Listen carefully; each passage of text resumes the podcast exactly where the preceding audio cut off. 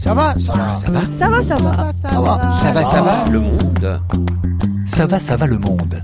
RFI vous invite à un cycle de lecture enregistré au Théâtre de la Tempête à Paris en partenariat avec le Festival d'Avignon et avec le soutien de la SACD. Pascal Paradou. Point de cigale, point de Mistral. Après l'annulation du Festival d'Avignon, les lectures de RFI ont trouvé refuge cette année à la cartoucherie de Vincennes et dans l'un des cinq théâtres de ce haut lieu de création, le théâtre de la Tempête. Et comme chaque année dorénavant, c'est avec le texte lauréat du prix RFI Théâtre, donc le prix 2019, que s'ouvrent les festivités. Un texte signé Valérie Cachard, jeune autrice libanaise, qui nous entraîne dans les maisons abandonnées de Beyrouth avec le projet d'écrire l'histoire avec un grand H par le récit d'une vie minuscule, celle d'une institutrice réelle et imaginée.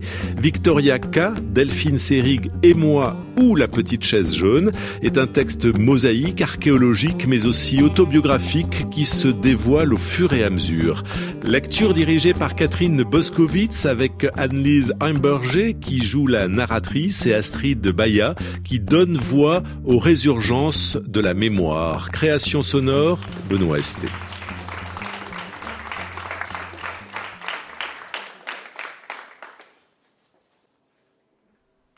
Toujours des murs. Toujours des couloirs. Toujours des portes. Et de l'autre côté encore d'autres murs. Avant d'arriver jusqu'à vous, avant de vous rejoindre, vous ne savez pas tout ce qu'il a fallu traverser. Tout a commencé dans un cinéma du centre de Beyrouth. Dimanche dernier, les ouvreuses avaient cédé la place aux Fédaïns en armes à l'affiche Kiryat Shmone, ce village du nord d'Israël que les Palestiniens avaient titre, pris pour cible la il y a un situation an. dramatique au Liban. Les militants du Car Front populaire commandement général Bonsoir. l'anniversaire de israélienne c'est sud du Liban progresse rapidement. sur le Au cœur la village, la dans la Mosoad, de Tyr et de Nabatée. Tout de suite, le premier reportage de la Daniel. Fragment 0. 10 452 km de surface. Référence à la superficie du Liban. Ce qui m'intéresse dans ce chiffre, c'est le 2. Il y a 2 km parmi ces 10 452 que je connais par cœur. Je les connais en long, en large, en allongé, en recroquevillé, en heureuse, en terrifiée, en pétrifiée. C'est quoi les expressions en arabe qui signifient avoir froid dans le dos ou avoir le sang qui se glace En ce moment, mesdames et messieurs, vous survolez une partie de ces 10 452 km. Nous venons juste de vous demander d'une voix amicale mais ferme de Mesdames et messieurs, nous allons atterrir à l'aéroport international Rafik Hariri de Beyrouth dans quelques minutes. Veuillez redresser vos sièges, attacher vos ceintures et relever vos tablettes. Il est 17h05, la température extérieure est de 17 degrés Celsius avec un léger vent d'ouest. Veuillez rester assis durant le roulage et jusqu'à l'arrêt complet de l'appareil. Merci. Monsieur, le hublot, s'il vous plaît. Bientôt ce sera la mer et l'écume de la mer, et plus loin les rochers et la fameuse grande roue. Monsieur, s'il vous plaît, rasseyez-vous. Vous ne verrez pas les deux kilomètres carrés auxquels je pense. Un de ces kilomètres carrés est juste de l'autre côté. Madame, éteignez votre portable. Je connais depuis longtemps ce morceau, un morceau territoire. Je lui ai beaucoup tourné autour. J'ai testé différentes approches et un jour j'ai osé franchir le pas. Je le fréquente depuis peu, mais c'est intense, comme un premier décollage. Mesdames et messieurs, veuillez prendre garde aux chutes d'objets en ouvrant les compartiments à bagages et vérifier que vous n'oubliez rien. Nous avons été heureux de vous accueillir à bord et espérons que ce vol vous a été agréable. Nous vous remercions d'avoir choisi notre compagnie et espérons vous revoir prochainement sur nos lignes. Au revoir.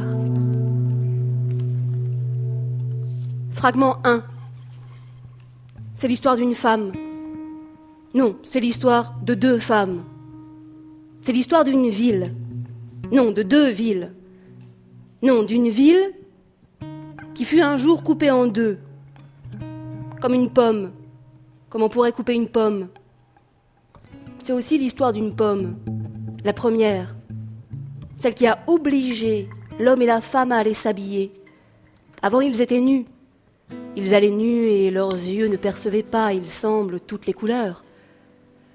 C'est quand ils sont sortis de là qu'ils ont eu des enfants. À croire que le paradis, c'est vivre sans, sans les enfants. Deux fils, ils ont eu. Et puis l'un a tué l'autre. Fallait bien que notre histoire commence quelque part. Il y a deux, puis un, puis deux, puis un, puis deux, puis un, puis. puis parfois mille morceaux, mais ça c'est une autre histoire. Parfois, entre des éclats de verre et des sacs de déchets déchiquetés, un jeune moineau déguste un verre. Fragment 2. Je n'ai jamais vécu dans un jardin. Je ne me suis jamais promené nu dans un jardin. Je ne me suis jamais promené nu dans la rue. Je n'ai jamais rêvé que je me promenais nu non plus. J'ai déjà fait ce rêve récurrent où on se retrouve à aller à l'école pieds nus. Puis quand on est adulte, c'est au boulot qu'on s'en rend compte euh, qu'on est sorti sans. Les chaussures, ça va toujours de pair, sauf pour les unijambistes. Quoique. Je ne sais pas pourquoi beaucoup de gens font ce rêve. C'est curieux. Faudrait faire des statistiques. Il paraît qu'il signifie que l'on se sent en insécurité ou abandonné. En français, il existe des verbes pronominaux. Il y a l'équivalent en arabe. Par exemple, abandonner et s'abandonner. Ça ne dit pas la même chose. Dans les deux cas, on lâche un truc, un morceau, parfois un mot, et parfois ça bouche un trou. Le mot lâché bouche un trou, alors on se retient à nouveau, jusqu'au moment où on abandonne, où on s'abandonne. Je n'ai jamais vécu dans un jardin. J'ai eu des jardins, deux pour être précise, et une forêt. Elle n'était pas à moi, mais c'est tout comme. Pendant longtemps, je les regardais tous les matins. Quand des chasseurs s'aventuraient dedans, je sortais la grosse enceinte de mon père et je faisais un tintamarre à tous les diables. Les chasseurs m'insultaient, je montais le volume, je criais de plus belle, fort. Je m'époumonnais pour que les oiseaux sachent qu'il y a danger. Le bruit leur faisait peur. Ils finissaient par quitter l'abri des feuillages touffus en troupes. Les chasseurs tiraient, les oiseaux tombaient, les chiens couraient. Je ne savais pas si je devais essayer de les sauver comme je le faisais ou ne rien dire. Considérer que le crissement des bottes sur les feuilles mortes était un signal suffisant. La grande question de la vie, intervenir ou ne pas intervenir quand l'autre est en danger. Parfois traîner une culpabilité non avouée, ne pas avoir réussi à sauver les oiseaux de la forêt que j'habitais, ne pas avoir réussi à sauver les oiseaux de la forêt qui m'habitait. Fragment 3. J'ai beau me sentir proche des forêts, je ne me suis jamais couverte de feuilles d'arbres ou de fleurs. Enfin si, comme tout le monde, une rose piquée derrière l'oreille droite, un collier de gardénia, acheté à la sortie du théâtre à un homme qui a une jambe plus courte que l'autre. Il dit Tu aimerais me faire bénéficier? Et quand tu lui donnes, que Dieu te garde. Et quand tu ne lui donnes pas, le parfum des fleurs t'accompagne quand même un peu. Le vendeur réapparaît toujours au printemps, quand la ville sent le propre, parce que les nuages lâchent tout ce qu'ils ont retenu et émigre vers l'Europe. Au bout de deux heures, j'offre les fleurs blanches enfilées à mon rétroviseur, qui les abandonne au soleil, qui finit par les faner. Parfois je les enlève vite, et parfois je laisse les pétales se replier, crépiter, tomber. Le collier se balance un moment et un jour je le jette. Un jour où je nettoie ma voiture, ça n'arrive pas souvent. Une de mes amies met du gardénia dans son lavabo. Je ne sais pas où elle l'achète. Ça sent double quand on se lave les mains. Savon d'Alep et effluve printanière. Triple pour moi. Homme estropié à la sortie du théâtre. Pieds abîmés, toujours nus. Ma robe de mariée avait une énorme fleur en tulle à l'épaule gauche et une ceinture noire. Pas traditionnelle. Je fais partie de ces gens qui disent ni noir ni blanc, ou que la vie est noire et blanche comme un piano huit octaves. Je veux dire, je ne crois pas aux extrêmes, mais au mélange. Je veux dire, j'aime les robes. Ma robe préférée est une longue chemise à motifs de coccinelle et de tulipes. J'ai aussi un palmier sur un maillot de bain, de grosses fleurs vertes et fuchsia que l'on peut s'épingler dans les cheveux, des tournesols sur une ceinture et des motifs floraux sur plusieurs t-shirts, des chemises. Je dis souvent que ça fait vieillot les fleurs sur les vêtements. Je ne me rendais pas compte que j'en avais autant. Je n'en ai pourtant pas trouvé chez elle. Des fleurs. Elle a 60, 75, 80 ans peut-être. Seule certitude, en 1958, elle a 48 ans. Elle vit avec son frère et sa belle-sœur. Pas d'amant, pas d'enfant. Un bracelet en plastique ambre, ma couleur préférée. Et elle prend le train pour Jérusalem. Si elle s'assoit du côté de la vitre, elle peut voir des champs de bananiers et des orangeraies à perte de vue. Elle ne se pose pas de questions. Le train trace, passe, aucune frontière ne l'arrête. Elle porte un tailleur cintré, veste et jupe qui s'arrêtent au niveau des mollets, bleu marine, et des chaussures à talons carrés vertes. Dans son sac en cuir blanc, elle a rangé les cartes postales reçues le matin même. Elle n'a pas eu le temps de les lire. Elle s'appelle Victoria K. Archive 1. Toutes les lettres des parties archives sont des lettres originales actuellement en possession de l'auteur, mais qui pourraient être remises à d'éventuels descendants des personnes concernées. Les recherches effectuées jusque-là indiquent qu'il n'y en a pas. Correspondance. Lieu Bichevillers. Date 14 octobre 1971. Destinataire Victoria K. Destinateur Marie. Bien chère mademoiselle K, grâce soit rendue à Dieu et mille merci à vous. Ce matin, le paquet est arrivé contenant trois paires de ces merveilleux bas de laine qui me protégeaient toujours en hiver contre le froid. Maintenant, je vois arriver l'hiver sans crainte. Il fait parfois déjà très froid le matin où on ne peut pas sortir sans gants et bas de laine. Je vous remercie du fond du cœur de me les avoir procurés. Ceux que j'avais rapportés de Beyrouth sont maintenant rétrécis et mille fois reprisés. En demandant dans les magasins à Strasbourg des bas de laine, les vendeuses souriaient.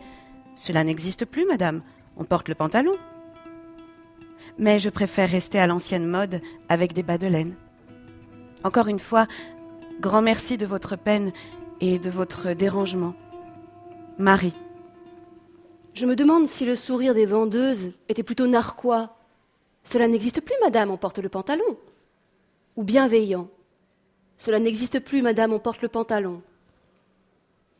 J'aime le fait que l'on puisse envoyer du Liban quelque chose qui protège de l'hiver, quelque chose qui donne chaud et qui laisse fuir la peur. Je ne sais pas pourquoi je pense à la peur. Elle n'est citée nulle part, et elle n'est pas sous-entendue, mais je l'entends. En fait, si, Marie voit arriver sans crainte l'hiver, maintenant que je relis. Sans crainte. Je ne dois pas tout prendre à la lettre non plus. J'aime le rétrécissement et la reprise. À quel moment on arrête exactement de repriser? Dans mon tiroir, j'ai quatre paires de chaussettes trouées. Celle au motif Rubik's Cube que j'ai achetée à Budapest a des trous aux talons et aux orteils des deux chaussettes. J'ai usé la droite autant que la gauche. Je ne sais pas si cela fait de moi une personne équilibrée. Les motifs qui couvrent la cheville et le bas du mollet sont intacts. Petits carreaux jaunes, rouges, bleus et verts. Je ne les porte plus. Je ne les donne pas. Je ne les reprise pas. Je ne sais pas si elles ont rétréci. En prenant de l'âge, mes pieds ont perdu un demi-numéro. À Budapest, au bord du Danube, il y a des chaussures alignées. Toutes sont noires et vont de pair. Ce sont des modèles des années 40. Hommes, femmes, enfants. Quand on les voit de loin la première fois, on pense que c'est un jeu. Après, on comprend que c'est un drame. Et on a moins envie de les essayer. Elles sont en métal. C'est une œuvre d'art contemporaine, 2005.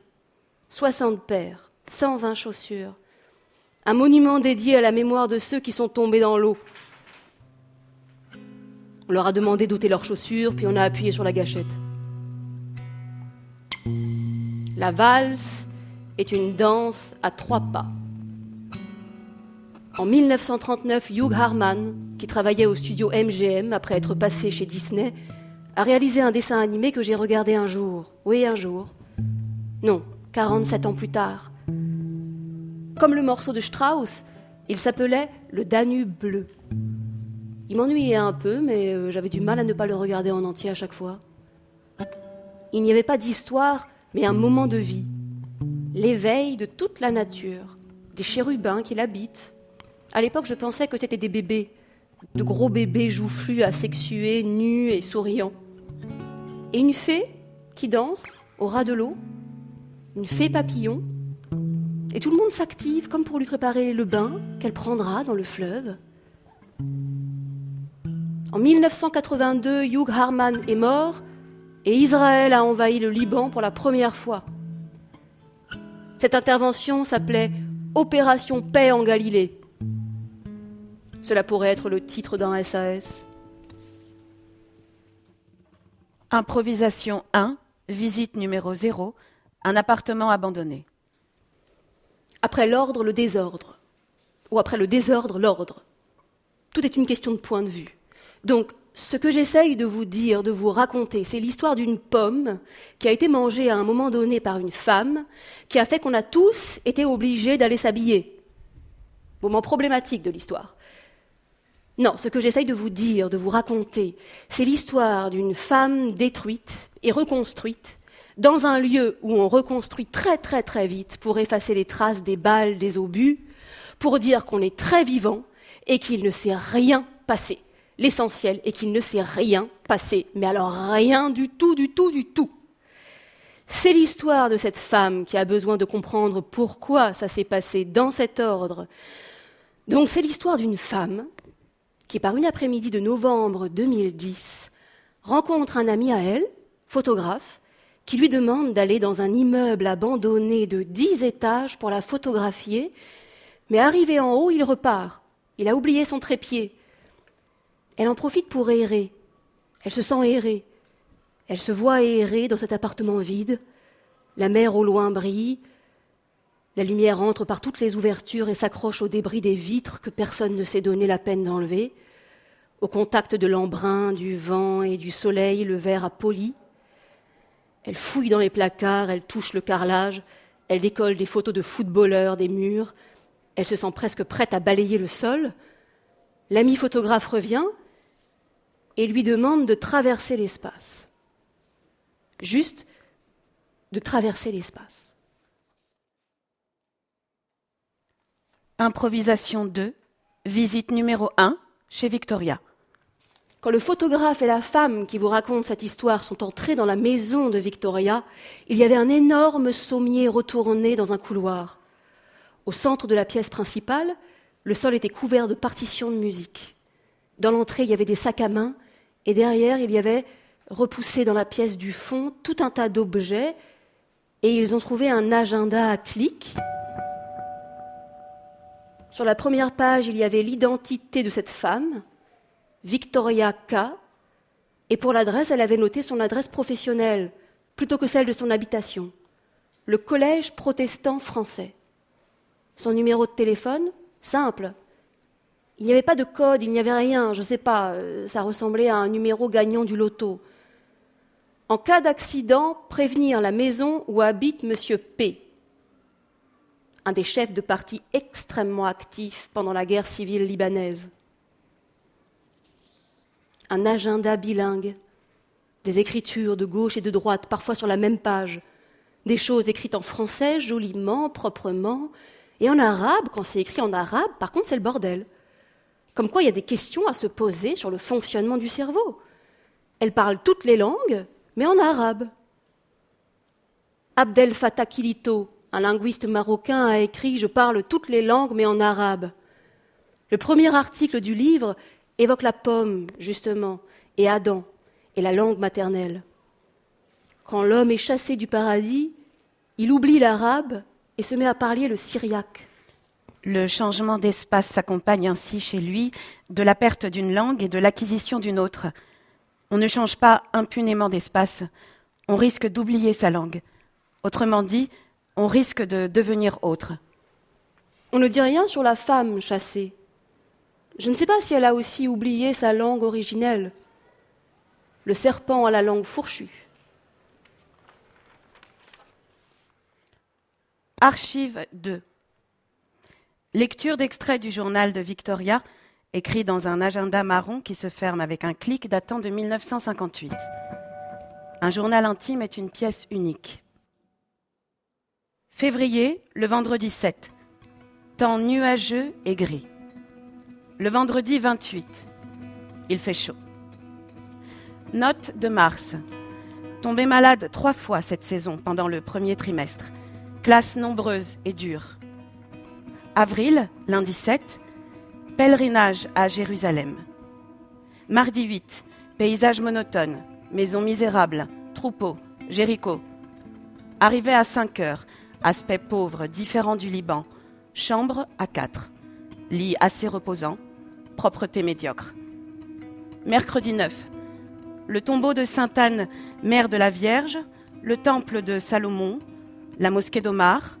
Visite de l'église de la Résurrection, le tombeau de Jésus. Vieille église, 1500 ans. Lundi 11, chemin de la Croix, endroit terrible. Visite de l'école des frères, terrasse d'où on voit la nouvelle Jérusalem occupée par les Juifs. Repasser à la résurrection. Lundi 15, sieste de 2h à 5h. Mercredi 30, visite de Jacqueline et Allah. Maman fatiguée, bébé splendide. Mai, samedi 10, classe de 8h à 4h. Mardi 13, 8h, école suspendue, ordre mission culturelle. Retour à midi, voiture de la directrice. Le lundi 26, jour de la Pentecôte, bombe dans le tram à Nasra.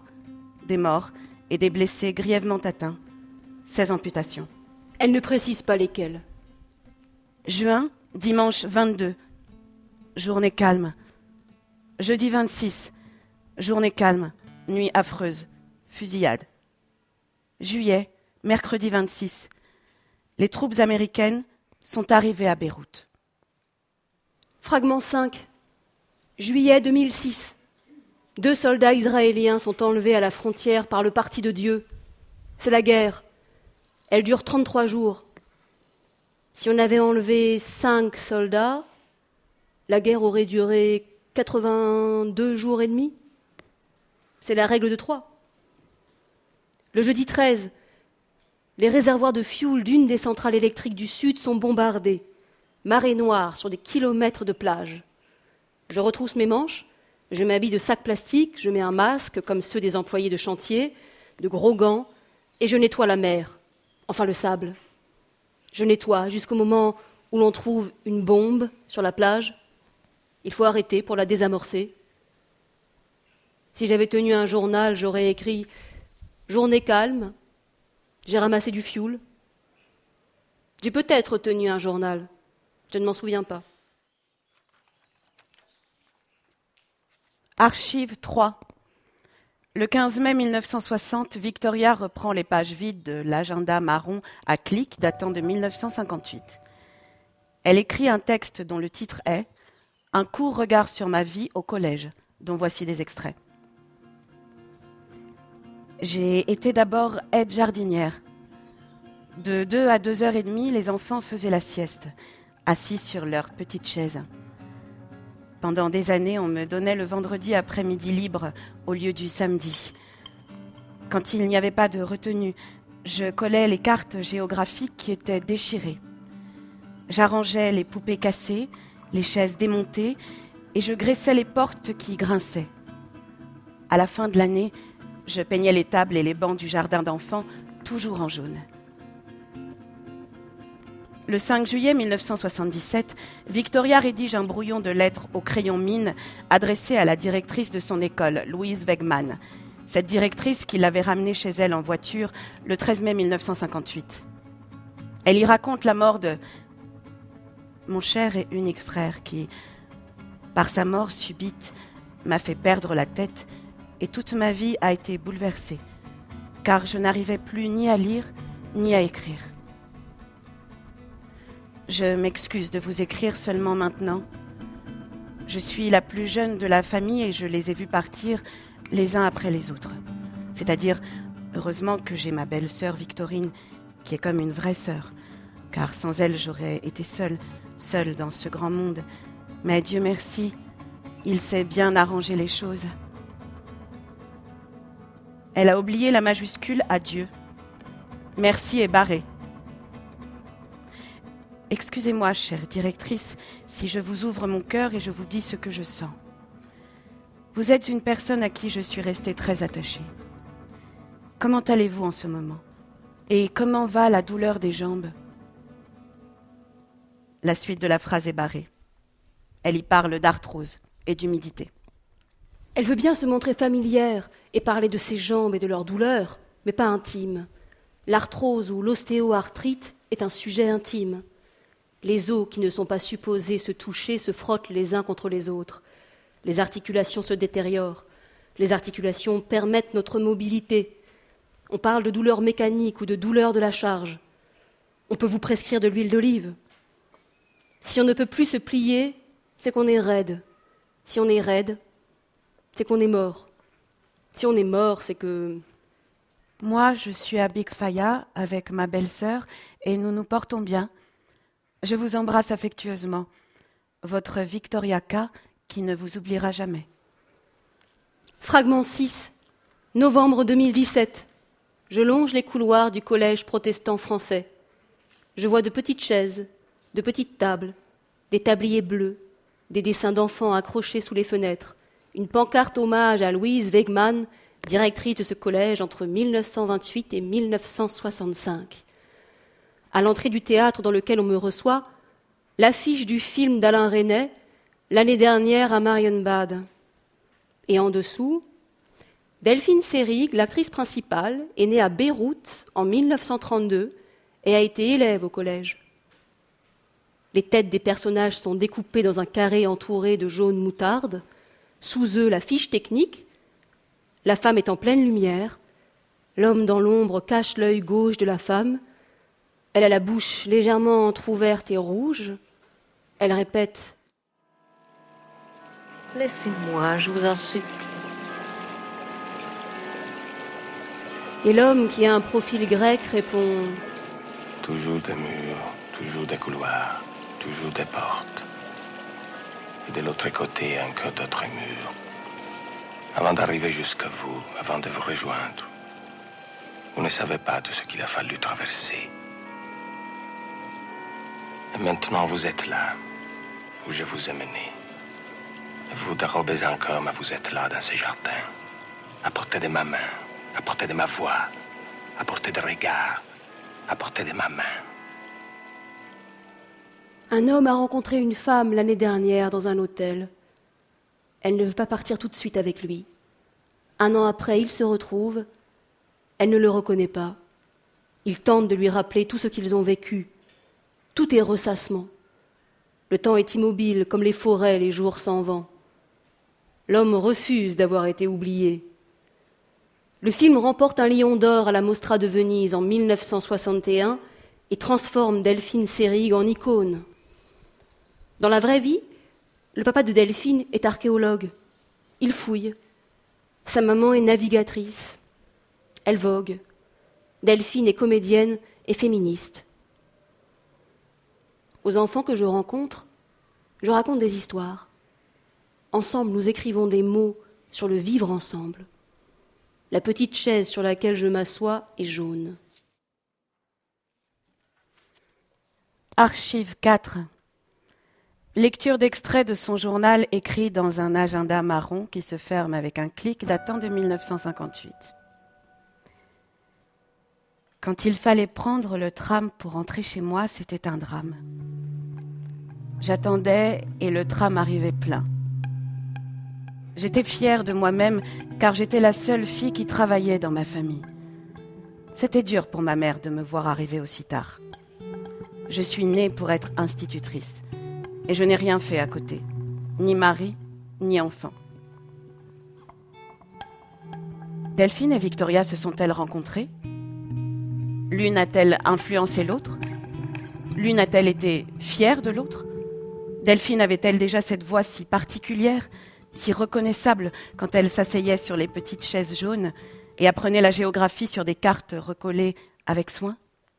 La question de bonheur, alors parlons-en, les femmes gagnent moins d'argent que les hommes, les femmes sont obligées, en plus de l'argent qu'elles gagnent, quand elles en gagnent, moins que les hommes, d'assumer un travail à la maison qui est gratuit. Le bonheur, c'est l'indépendance. Il me semble que les femmes, en général, dès leur naissance, sont conditionnées à considérer comme la partie la plus importante de leur existence, les rapports interpersonnels qu'elles ont avec les autres, et en particulier avec les hommes, mais aussi entre femmes. J'ai les mains qui tremblent, je ne suis pas à mon aise, parce que j'ai trop à dire, il y a un trop-plein. Beaucoup de femmes ont ce trop-plein en elles. C'est justement, ça prouve que leur vie n'est pas ce qu'elle devrait être. Improvisation 3, visite numéro 2, chez Victoria. Le photographe et la femme qui vous racontent cette histoire tournent autour de la maison de Victoria. Tromper la vigilance des badauds, des habitants du quartier, des caméras de surveillance. Se glisser doucement derrière la grille, courir dans l'escalier quand on n'est pas vu. Il y a peut-être un moyen de rentrer à l'intérieur par là. Essayer de dégringoler vers le bas et de se plaquer derrière le mur ou de prendre tout de suite l'escalier. Pourquoi est-ce qu'on a peur? Pourquoi on a cette attitude?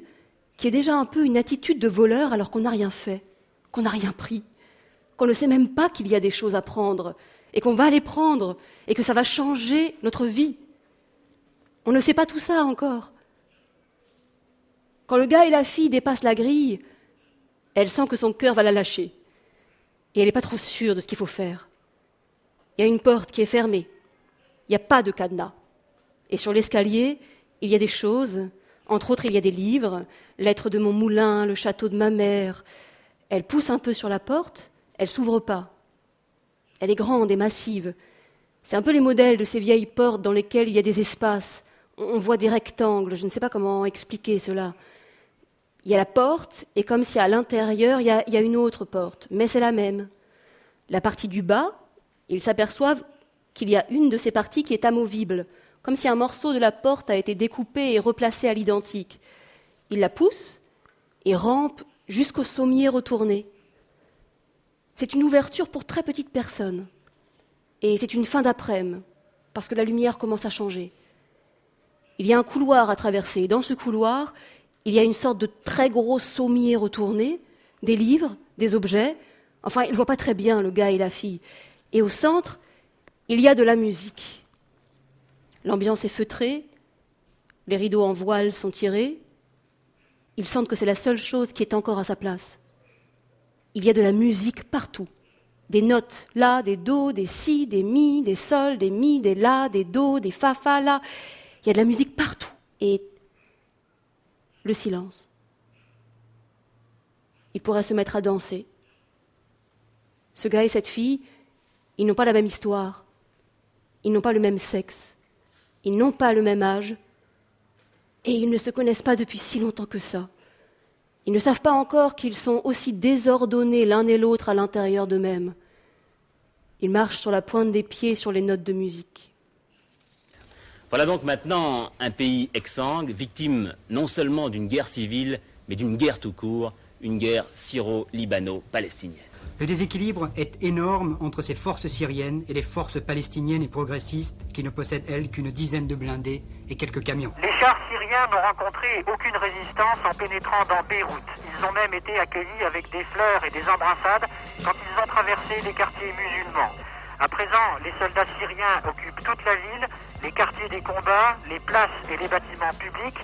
On pense ainsi que la vie normale pourra reprendre assez rapidement mais c'est bien l'ordre syrien qui va régner au Liban. Archive 5. 1970-71. Les combattants palestiniens s'installent au sud Liban. 13 avril 1975, date officielle du début de la guerre civile. Juin 1976, la Syrie envoie des troupes au Liban. Novembre 1976, fin officielle de la guerre. Le Liban est fragmenté en milices diverses. On compte 30 000 morts et 600 000 réfugiés. L'assassinat de Kamal Jumblat, chef du Parti socialiste progressiste, relance les combats qui dureront jusqu'en 1990. Correspondance.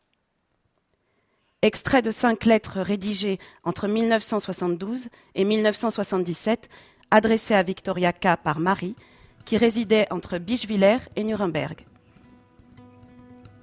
Lettre 1 datant du 4 décembre 1972. Bien chère mademoiselle K, merci beaucoup de votre lettre du 16 novembre. Grâce à Dieu, vous allez bien, ainsi que votre frère et votre belle-sœur. Mais voyez-vous comme il était bien pour vous d'avoir pris la retraite? Vous dites que le moindre effort vous fatigue. Il était donc grand temps de cesser le travail à l'école qui épuise les forces physiques et nerveuses. L'hiver s'est installé très tôt cette année par une épaisse couche de neige. Ici, dans la plaine, elle n'est pas restée longtemps, mais le froid est resté. Toute la vie est compliquée. Alors, quand on est seul et qu'il faut sortir pour les commissions. Puis, il y avait des décès d'amis anciens et nouveaux. En même temps, il y avait les tempêtes et inondations catastrophiques en France et dans toute l'Europe. Tout cela m'a attristé et fatigué. Le climat moral dans notre petit pays est tendu. Des grèves, les unes ont cessé, les autres continuent. Et pourtant, je remercie Dieu tous les jours de ne pas être au Liban. Ne m'envoyez rien, cher ami, ni sucrerie, ni autre chose. Qui sait, peut-être un jour, j'aurai besoin de vous demander une chose importante. Pour le moment, j'ai tout ce qu'il me faut. Lettre 2, datant du 30 septembre 1973. Bien cher ami, je ne savais pas que mademoiselle Émilienne a été en danger à une ancienne élève à moi, ici à Bichevillers, on a enlevé dernièrement la vésicule biliaire. Il paraît qu'on peut, en suivant un régime, vivre sans cette vésicule. Mademoiselle Chéadé a une voiture qu'elle conduit elle-même. Bravo. J'ai toujours admiré son énergie et sa ténacité. C'est très gentil de vous avoir promené dans ce beau Liban. Hier, j'ai mis pour la première fois les bas de laine cette année et j'ai pensé à vous avec une profonde reconnaissance. Lettre 3, datant du 25 novembre 1973. Bien cher ami, un grand merci à vous. Hier, le paquet est arrivé en parfait état parce que très bien emballé. La guerre chez vos voisins n'est toujours pas terminée. Vous savez sûrement que le refus des pays arabes de vendre de l'huile à l'Europe et à l'Amérique a entraîné des restrictions partout on ne peut pas prévoir encore ce qui en résultera, pourvu que l'hiver ne soit ni trop long ni trop froid. Lettre 4, datant du 3 septembre 1975. Bien cher ami, merci de tout cœur de votre bonne et longue lettre du 3 août, arrivée ici avant-hier, c'est-à-dire le 1er septembre. Oui, j'ai tous les jours pensé à vous et prié pour vous pendant les horribles événements. C'est d'autant plus à plaindre que votre beau pays n'est pas engagé directement dans les conflits de vos voisins. J'ai vécu assez longtemps au Liban pour connaître les circonstances tragiques de votre situation. Heureusement, vous l'avez échappé belle avec votre frère et sa femme, et ceux qui habitent dans la même maison aussi. Mouna devait venir avec son mari et les trois enfants. Samia a fait son bac français. À cause des événements au Liban, le bac libanais a été remis au mois d'août. Résultat, ils ne viennent pas cette année. Elle est triste et déçue. Une année d'attente est longue quand on est d'un certain âge. Lettre 5, datant du 15 juin 1977. Ma chère amie Victoria, Hier, j'ai eu une lettre de Vera. Alors, j'ai su que la correspondance personnelle avec le Liban est ouverte. Il ne se passait pas un seul jour pendant les deux dernières années sans que je pensais et priais pour vous. Comme je savais qui habite dans votre maison, j'étais sûre que vous n'aviez rien à craindre des fusils et des canons, et que la nourriture et que l'eau vous arrivaient sans faute. Mais je n'ai pas pensé à la mort qui entre partout où elle veut. Vera m'a écrit que votre frère est décédé. Je sais quelle douleur c'est pour vous et pour Madame Victorine. Que de familles doivent être dans votre cas. Dites-moi franchement comment vous vous arrangez économiquement? Je pourrais peut-être vous venir à l'aide dès que l'occasion se présentera. Je ne dépense pas beaucoup en dehors de ma pension. N'oubliez pas de me répondre, car je me fais du souci pour deux femmes seules. Comment allez-vous physiquement après ce temps dur? Je m'associe à votre grand deuil et vous embrasse affectueusement. Votre mari.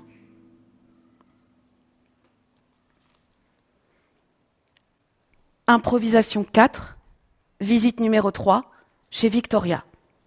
Victoria est morte trois fois. La première fois à cause du décès de son frère. Son cœur s'est brisé. La deuxième fois, c'était pour de faux. Et la troisième fois, c'était à cause de moi. Mars 2013, je sors du théâtre. Il est 22 heures. Le terrain vague à côté de chez elle est devenu un parking. On peut désormais enjamber la fenêtre arrière de sa cuisine. Un homme qui me voit figé devant la façade ocre m'interpelle. La maison vous intéresse? Et moi, elle pourrait m'intéresser, je fais des recherches sur les vieilles demeures. Je le regarde par-dessus mes lunettes pour me donner de la contenance, et lui, ici c'est chez moi. J'ai été le garde de corps du chef, du chef P. J'ai grandi avec son fils. Ce fils est mort assassiné en septembre 1982 le même jour où Grace Kelly fait un accident de voiture mortel et que Yasser Arafat se rend au Vatican. Je peux te faire visiter sa maison. Reviens la semaine prochaine, j'aurai la clé. Et moi, la clé Quelle clé? Et lui, bah la clé de la porte. C'est la femme qui tient la boutique de vêtements plus bas qu'il a. Et moi, ah Et lui, bah oui, elle a demandé à l'avocat et elle a eu la clé et l'autorisation de faire des photos pour sa boutique. Et moi, l'avocat quel avocat? Le photographe et moi venons au rendez-vous fixé. Le prétendu gardien n'a pas la clé. Il a une chaise en plastique bancal. Il l'adosse à la fenêtre arrière. Entrez, ne vous inquiétez pas, je suis là. Alors on y va. Nous sommes tous les trois serrés dans la petite cuisine de plus en plus sale et encombrée. Et toutes les portes qui mènent habituellement au salon et au couloir des chambres sont fermées et cadenassées. Le téléphone du photographe vibre sans arrêt dans sa poche. Il reçoit SMS sur SMS. Et ce type, gardien autoproclamé de Victoria et sa maison, commence à insulter la porte qu'il n'arrive pas à ouvrir. Il dit le compte ta sœur, que maudite soit l'heure à laquelle ses portes se sont ouvertes, que maudite soit l'heure à laquelle ses portes se sont fermées, le compte ta mère, que maudite soit l'heure. Il ramasse un pic en métal et essaye d'arracher le cadenas. On n'ose pas dire qu'on peut rentrer par le trou de la porte principale. Il est en âge, furieux de ne pas avoir pu tenir sa parole. C'est un homme d'honneur. Je veux juste qu'il s'arrête. Moi, c'est pas grave, c'est vraiment pas grave, on va partir. Lui, non. Et là, il ramasse une grosse pierre et commence à taper sur les gonds à gauche, à droite. Il désarticule la porte. Une petite ouverture. Triomphe. Regardez. Il n'y a plus rien. On a vidé les lieux. On a balayé le sol. On a lavé le sol. Il reste les rideaux et dans un coin de grands sacs noirs poubelles. Le gars est toujours en âge, mais il n'insulte plus. C'est bon, merci, cela nous suffit. Et lui, revenez la semaine prochaine, j'en serai venu à bout. Souvent je me suis interrogée sur le pourquoi de certains états de délabrement des lieux. Jamais en voyant une porte à moitié arrachée, je n'aurais imaginé cela. En quittant le type, je lui refile des sous, c'est une habitude chez nous. Il refuse, très dignement. Je sens que l'on vient de tuer Victoria. Je ne sais pas encore que c'est la troisième fois. La même nuit, je rêve d'un portail en fer. Je rêve d'une chaîne et d'un cadenas. Un cadenas que l'on a oublié de fermer. J'enlève la chaîne. Je la garde avec moi. Je monte les escaliers, un étage, deux étages, des pigeons morts sur le sol, trois étages, une porte à moitié ouverte, le sol couvert de poussière et de sable, comme si on avait retiré le carrelage. Mais le carrelage est là. Et en suspension, dessus, à l'envers, des canapés en tissu vert kaki des années 50. Il y a un salon à hall central. Tout est muré autour. Une fortification en parpaing. Le plafond a été incendié, noir. Face à la porte d'entrée, à côté d'une des colonnes qui soutient les trois arcs, la statue d'une dame posée sur une console, blanche et bleue, bienveillante. Et là, le bruit commence, d'abord irrégulier, et puis de plus en plus présent. Violent écho du bruit du pic qui arrache la porte de Victoria. Des portes claquent, ça ne vient pas de la rue, ça vient du haut ou de derrière ces murs. La statue me regarde, je prie en arabe, c'est un rêve. En réalité, je prie en français. Je sais prier, entre autres parce que j'ai été élève chez les sœurs, celles qui défont l'ourlet des jupes quand on les raccourcit. Je ne me souviens pas si notre but était d'exhiber nos genoux, si on avait déjà tenté le concours du plus beau genou. La statue me donne du courage et je me dis que si elle est là, c'est un signe. Victoria est coincée là, quelque part. Et je dois la sortir. Il y a une brèche dans la fortification. Je jette un œil, rien, des pièces vides. Je sors, je monte à l'étage, le son est de plus en plus proche, intense. Encore des pigeons morts sur l'escalier, je pense au rituel vaudou, porte à moitié ouverte, je la pousse. L'appartement est propre, les carreaux des fenêtres tous présents sur le sol, pas de poussière, pas de sable, de la fiente et des cadavres de pigeons, des plumes, un peu de déchets. Dans un coin du salon, une masse solide, mélange d'excréments et de fragments de jouets, des pages de magazines sur le mur qui longe le couloir qui mène aux chambres.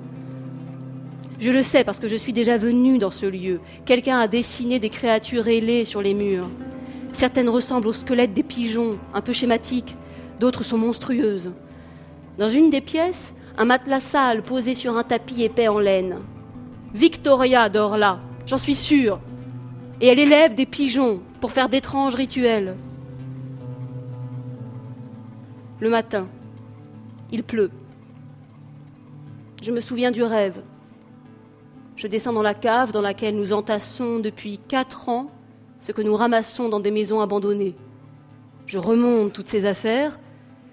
J'ai besoin d'avoir le cœur net. Le 12 décembre 1997, la société de services funéraires ES émet une facture de 770 dollars pour l'inhumation de la regrettée Victoria K. Il y a le détail 650 dollars pour l'injection de formol, les vêtements, le cercueil, le corbillard et les frais pour les pompes funèbres, et 120 dollars pour les fleurs. Je me demande quel genre de fleurs. Quatre ans plus tard, et deux jours après les attentats du 11 septembre, Victoria K se rend chez le médecin MD qui lui prescrit deux médicaments l'un pour infection bactérienne et l'autre pour insuffisance rénale. Donc elle est revenue. Elle n'est pas au meilleur de sa forme, mais elle est là. Un an plus tard, elle fait un test sanguin et subit un examen de radiologie. Il doit y avoir une erreur. Tout le monde fait des erreurs. C'est la société funéraire qui s'est trompée, et Victoria est toujours vivante. Elle vit dans la maison de la statue et des pigeons. Il faut juste que je trouve cette maison et que je lui rende ses affaires. Ou alors, il y a deux Victoria K, mais ce n'est pas possible. C'est Victorine, sa belle-sœur, qui s'est peut-être fait passer pour elle. Leurs noms se ressemblent, mais ils sont différents. On aurait pu confondre. Il aurait pu y avoir confusion. Parfois on se trompe dans les hôpitaux. On substitue un bébé à un autre. Ça arrive.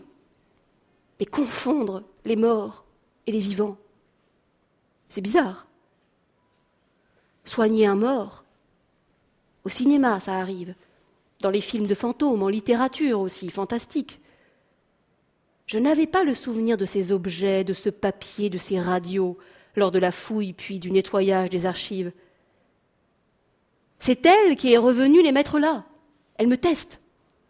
En fait, quelqu'un a volé l'identité de Victoria après sa mort. Quelqu'un est rentré avant nous chez elle. C'est ça, c'est logique. Quelqu'un qui n'est pas Victorine. Avec Victorine, elles étaient trop proches pour que cela se produise. Quelqu'un a volé son identité. C'est rocambolesque, mais possible. Mais pour le faire, elle devait avoir des points communs avec elle, pour que le subterfuge fonctionne. Avoir au moins son âge, ou bien se vieillir, ne pas avoir d'enfant, peut-être, avoir exercé le même métier pour pouvoir en parler sans semer le doute, parler l'arabe et le français, avoir une écriture lisse en français et bancale en arabe, avoir un petit carnet en cuir dans son sac, un bracelet ambre jaune. J'ai un bracelet en ambre. J'ai un petit carnet en cuir. Je n'ai pas d'enfant. J'ai des motifs floraux sur mes vêtements. J'écris des lettres. J'entretiens mes amitiés féminines. Je ne jette rien. J'ai volé, en quelque sorte, l'identité de Victoria. Je suis la femme qui a volé l'identité de Victoria. Non, je n'ai pas volé son identité. Je suis Victoria. La nuit, je dors au-dessus de la statue bleue et je dresse mes pigeons. Je sème des partitions. Je remplis des sacs poubelles de papier et d'objets que je laisse traîner ou que j'enferme dans une cave. Fragment 7. Quand nous sommes sortis de chez Victoria après la première visite, nous nous sommes assis sur les escaliers en face. La nuit tombait. On était couverts de poussière. On a aligné notre butin. On a lu des bribes de correspondance à la lumière des réverbères. On a jubilé. J'ai ensuite demandé au photographe si je pouvais me déshabiller. Pas là dans la rue, mais euh, la prochaine fois qu'il visiterait la maison jaune, celle du coin où il a dit oui, enfin je crois.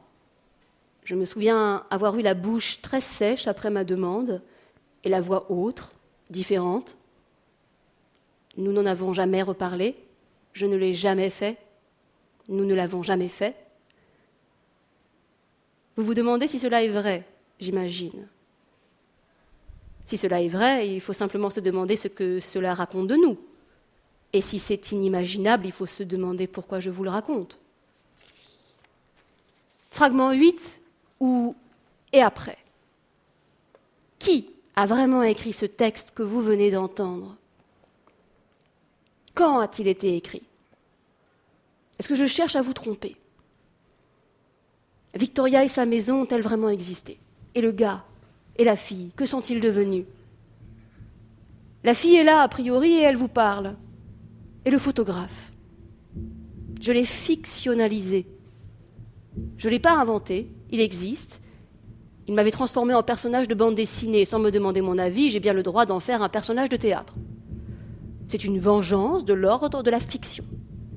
Une vengeance fictionnelle. Mais nous continuons à nous balader en ville. Nous avons simplement arrêté de traverser les murs.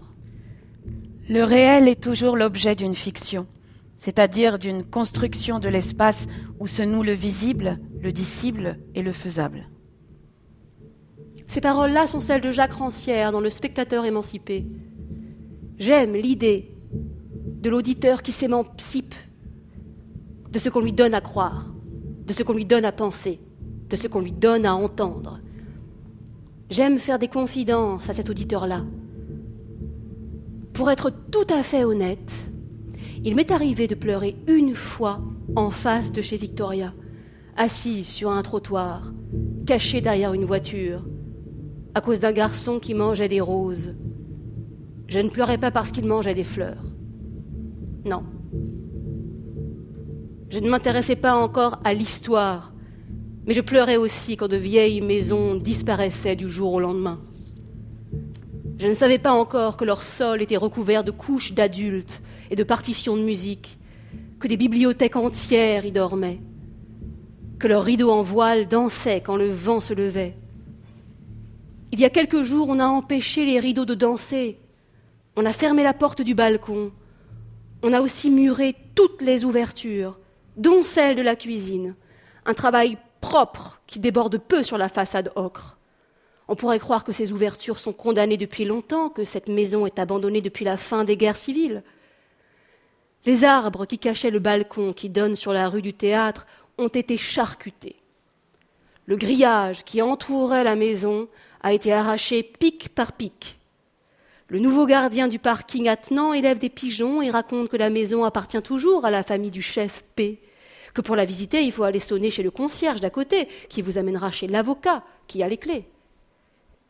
Il est fascinant de se dire que cette maison a une serrure fonctionnelle, que certains l'utilisent vraiment pour y entrer. On raconte que dans l'Antiquité, et jusqu'à il n'y a pas si longtemps de cela, on enterrait un être vivant sous la maison pour qu'il la protège, mais aussi garantisse sa solidité. C'est peut-être pour ça qu'il y a des guerres et des charniers, pour que les villes construites après coup soient fortes et solides. On ne dit rien des forêts qui nous habitent. On ne dit rien des forêts que nous habitons. Ma forêt, dont je vous ai parlé au tout début, avait en face une maison reconnaissable à ses volets roses. C'est la maison de mon enfance. Ces volets ont à moitié brûlé le dernier jour officiel des guerres civiles, le 13 octobre 1990. Deux jours plus tard, Delphine Seyrig est morte. Elle avait 58 ans. J'en avais 11. Je jouais à nouveau sur le balcon face à Beyrouth qui ne fumait plus. Mes yeux se réhabituaient doucement à la plus belle lumière du monde. Les soldats syriens s'installaient dans le quartier. Mon enfant, ne craignez pas les égarements. Je vais vous éclairer brillamment. Je vais vous protéger, j'ai pour vous un chemin par mes soins tout tracé. C'est la voix de la fée des lilas dans Peau d'âne. C'est la voix désincarnée de Delphine Seyrig. Vous l'entendez? Elle me hante et nous raconte qu'elle est née dans la plus belle lumière du monde, Delphine. Ça, c'est elle qui le dit, pas moi.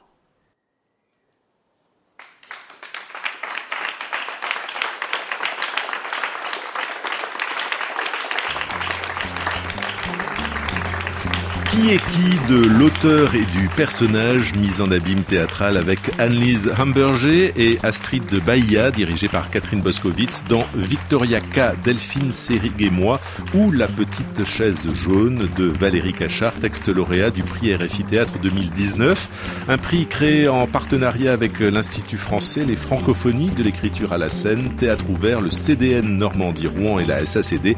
À noter que ce que vous avez entendu est une version adaptée pour la radio de la pièce originale qui est beaucoup plus longue. Ça va, ça va le monde, un cycle de lecture enregistré au théâtre de la Tempête avec Jérémy Bessé et Thibaut Baduel à la réalisation, Benjamin Vaillou à la coordination, à retrouver sur RFI.fr et tous les samedis jusqu'à la fin du mois d'août sur les antennes de RFI.